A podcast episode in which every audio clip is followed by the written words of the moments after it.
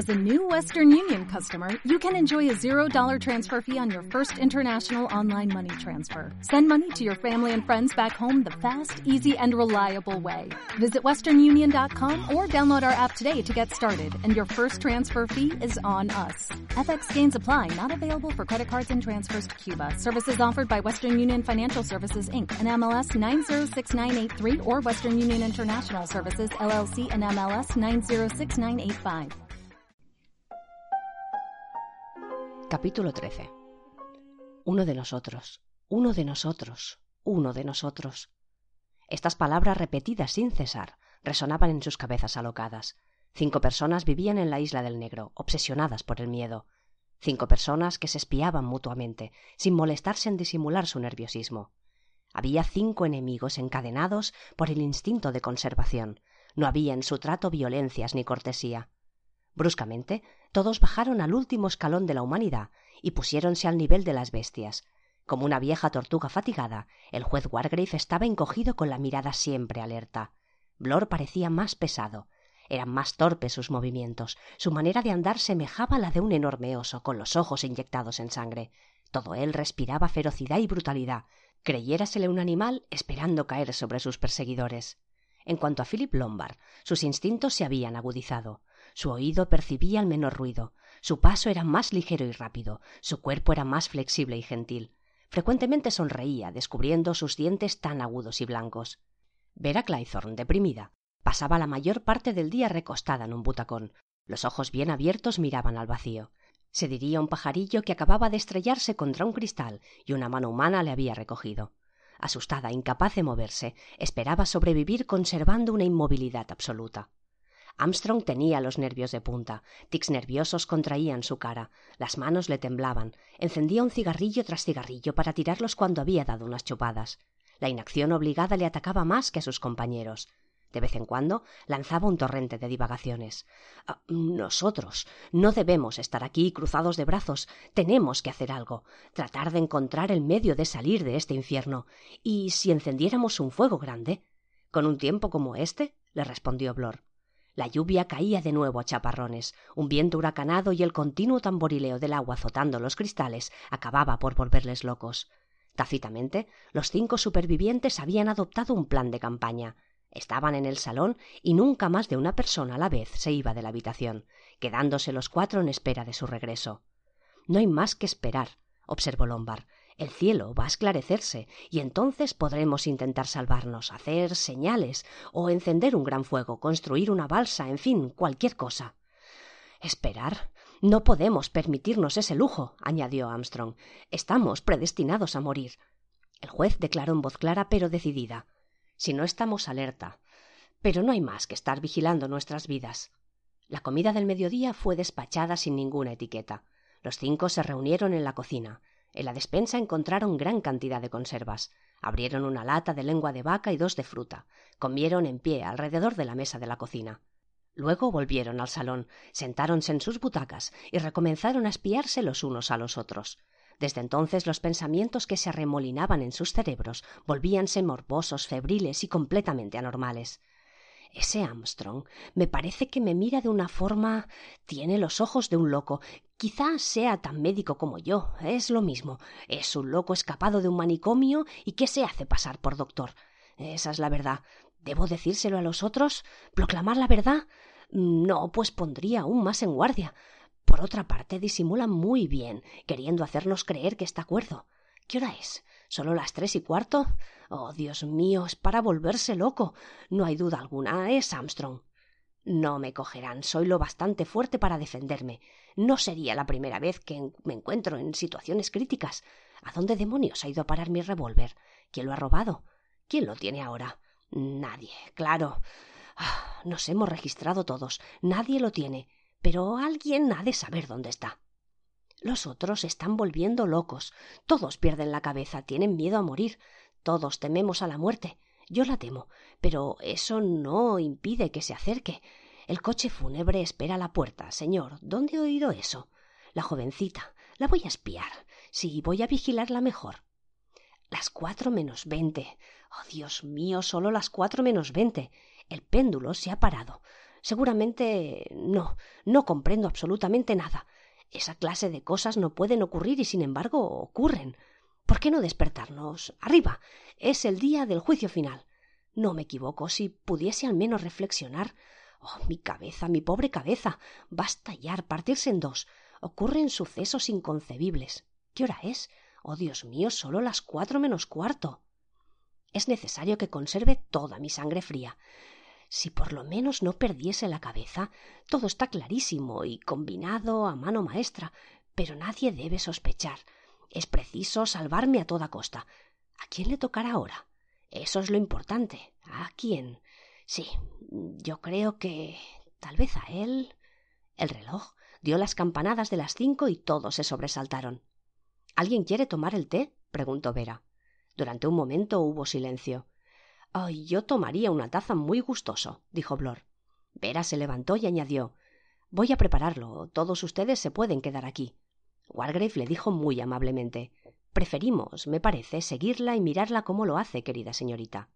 Vera le miró fijamente y le contestó con una risita nerviosa Oh, naturalmente, ya me lo esperaba. Los cinco se fueron a la cocina. Vera preparó el té y bebió una taza acompañando a Blor. Los otros bebieron whisky descorcharon una botella y cogieron un sifón de una caja que todavía no se había abierto. Dos precauciones, murmuró Wargrave, valen más que una. Volvieron al salón, y aun cuando estaban en verano, la estancia quedaba oscura.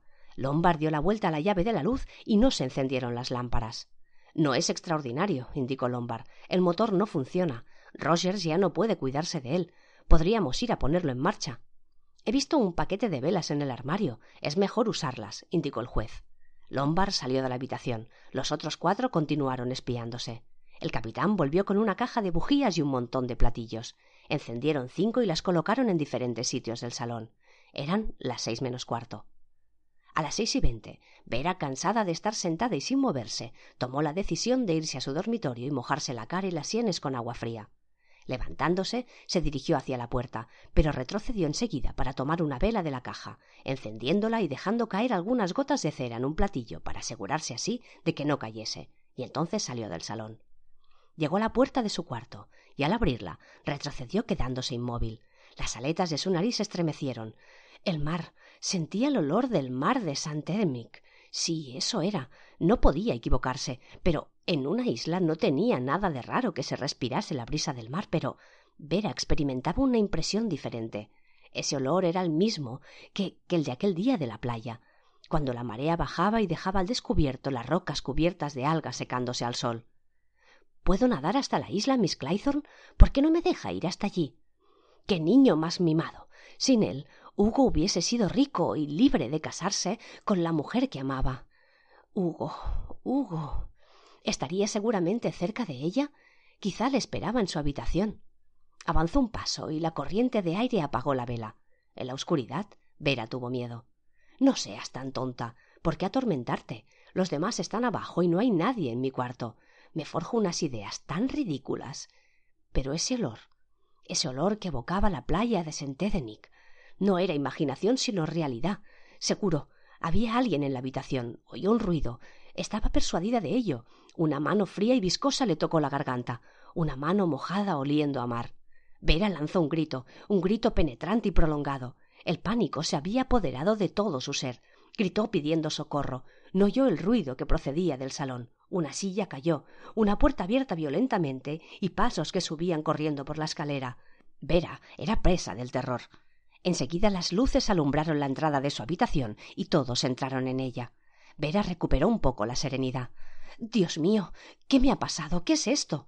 Estremeciéndose, cayó desvanecida. Le pareció que alguien, inclinado sobre ella, le obligaba a bajar la cabeza hasta las rodillas. Escuchó una exclamación. Por favor, miren. Al mismo tiempo, Vera se reanimó. Abriendo mucho los ojos, levantó la cabeza y vio lo que los hombres habían percibido a la luz de las bujías. Una cinta muy larga y húmeda colgaba del techo. Eso era lo que en la oscuridad le había rozado el cuello y que tomó por una mano viscosa, la mano de un ahogado vuelto del reino de las sombras para quitarle la vida. Vera se echó a reír. Era un alga marina, solo un alga lo que sintió. De nuevo perdió el conocimiento. Olas enormes se echaban sobre ella. Una vez más, alguien apoyábase fuertemente sobre su cabeza, obligándola a doblar la espalda. Le daban algo para beber y le ponían el vaso entre sus dientes. Sintió el olor al alcohol. Iba a beber agradecida, cuando una voz interior, una señal de alarma resonó en su cabeza. Se enderezó y rechazó la bebida. Con un tono seco, áspero, inquirió ¿De dónde viene esa bebida? Antes de responder, Blor la miró intensamente. He ido a buscarla abajo. No quiero beberla. Después de un momento de silencio, Lombard se echó a reír y añadió Enhorabuena, Vera. Usted no pierde tan pronto la cabeza, a pesar del miedo que ha pasado hace un instante. Voy a buscar una botella que esté sin descorchar. Sin saber lo que decía, Vera exclamó Ya estoy mucho mejor. Prefiero beber un poco de agua. Sostenida por el doctor Armstrong, se puso en pie, dirigiéndose al lavabo agarrada al doctor para no caerse. Abrió el grifo y llenó un vaso. Ese coñac es inofensivo, dijo picado Blor. ¿Cómo lo sabe usted? preguntóle Armstrong. No he echado nada dentro, protestó Blor furiosamente. Usted quisiera hacer creer lo contrario. No le acuso de nada, pero usted u otra persona habría podido envenenar esa bebida. Lombard volvió enseguida con otra botella de whisky y un sacacorchos. Dio la botella a Vera para que viera que estaba intacta. Tenga, muñeca, no la engañarán esta vez. Quitó la cápsula de estaño y descorchó la botella. Por fortuna, la provisión de licores no se agotará tan fácilmente. Este U.N. Owen es la previsión en persona. Vera se estremeció violentamente. Armstrong tendió su vaso. En tanto, Philip lo llenaba. Este aconsejó. Beba, Miss. Acaba de sufrir un gran susto. Vera mojó sus labios en el vaso y los colores reaparecieron en sus mejillas. Afortunadamente, dijo riéndose Lombard, he aquí un crimen que no se ha logrado conforme al programa. ¿Usted cree que querían matarme? preguntó Vera. Esperaban, añadió Lombard, a que muriese del susto, esto ocurre a muchas personas, ¿verdad, doctor? Sin comprometerse, Armstrong respondió ligeramente incrédulo. nada se puede afirmar. Miss Claythorne es joven y fuerte. No padece debilidad cardíaca. Por otra parte.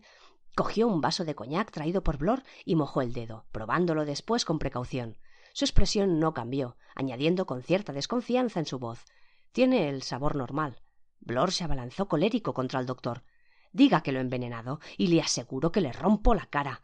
Vera, reconfortada gracias al coñac, desvió la conversación preguntando ¿Dónde está Mr. Wargrave? Los tres hombres cruzaron sus miradas. Um, qué raro. Creía que había subido con nosotros. Ah, también yo, dijo Blor. Doctor, usted subía detrás de mí.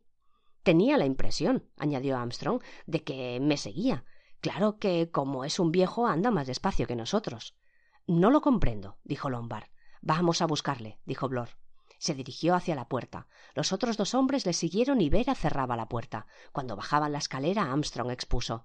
Seguramente debe haberse quedado en el salón. Atravesaron el vestíbulo y el doctor llamó al juez en voz alta. Wargrave. Wargrave. ¿Dónde está usted? Ninguna respuesta. Un silencio mortal quebrado tan solo por el ruido monótono de la lluvia. Cuando llegaron a la entrada del salón, Armstrong se detuvo. Los demás, tras él, miraban por encima de sus hombros. Alguien lanzó un grito. El juez Wargrave estaba sentado al fondo de la habitación, en una butaca de alto respaldo. Dos bujías brillaban en cada uno de sus lados, pero lo que más les sorprendió fue que estaba vestido con su toga roja de magistrado y la peluca sobre su cabeza. El doctor hizo un signo a los demás para que retrocedieran. Atravesó la habitación como un hombre ebrio y se acercó al juez. Con la mirada fija en él, se inclinó sobre el magistrado y examinó su semblante inerte. Con gesto brusco le quitó la peluca, ésta cayó al suelo dejando al descubierto la frente, en la que apareció un agujero redondo teñido de rojo de donde salía una sustancia viscosa. Armstrong le levantó la mano, tomándole el pulso. Volvióse a los demás y les dijo emocionado Ha sido muerto de un tiro. Dios mío. gritó Blor. El revólver. Ha recibido la bala en mitad de la cabeza. La muerte fue instantánea, afirmó el doctor. Vera se paró delante de la peluca y dijo con voz que el horror y el miedo la angustiaban. La lana gris que perdió Miss Bren. Y la cortina de hule rojo, añadió Blor, que faltaban en el cuarto de baño. He aquí la causa, observó Vera, de la desaparición de esos objetos. De repente el Lombard estalló en una risa nerviosa y recitaba al mismo tiempo. Cinco negritos estudiaban derecho y uno de ellos se doctoró y quedaron cuatro. Este es el final de Wargrave, el juez sanguinario. Ya no se pondrá más el birrete negro, ya no enviará más inocentes al cadalso. Por última vez ha presidido el tribunal, lo que se reiría Edward Seton si se encontrase aquí. Esta explosión de cólera escandalizó a los demás.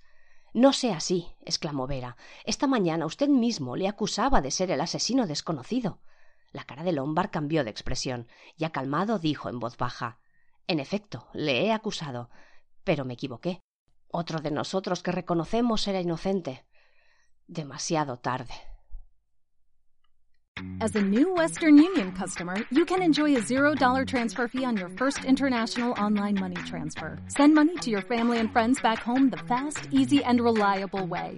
Visit westernunion.com or download our app today to get started, and your first transfer fee is on us. FX gains apply, not available for credit cards and transfers to Cuba. Services offered by Western Union Financial Services Inc. and MLS 906983 or Western Union International Services LLC and MLS 906985.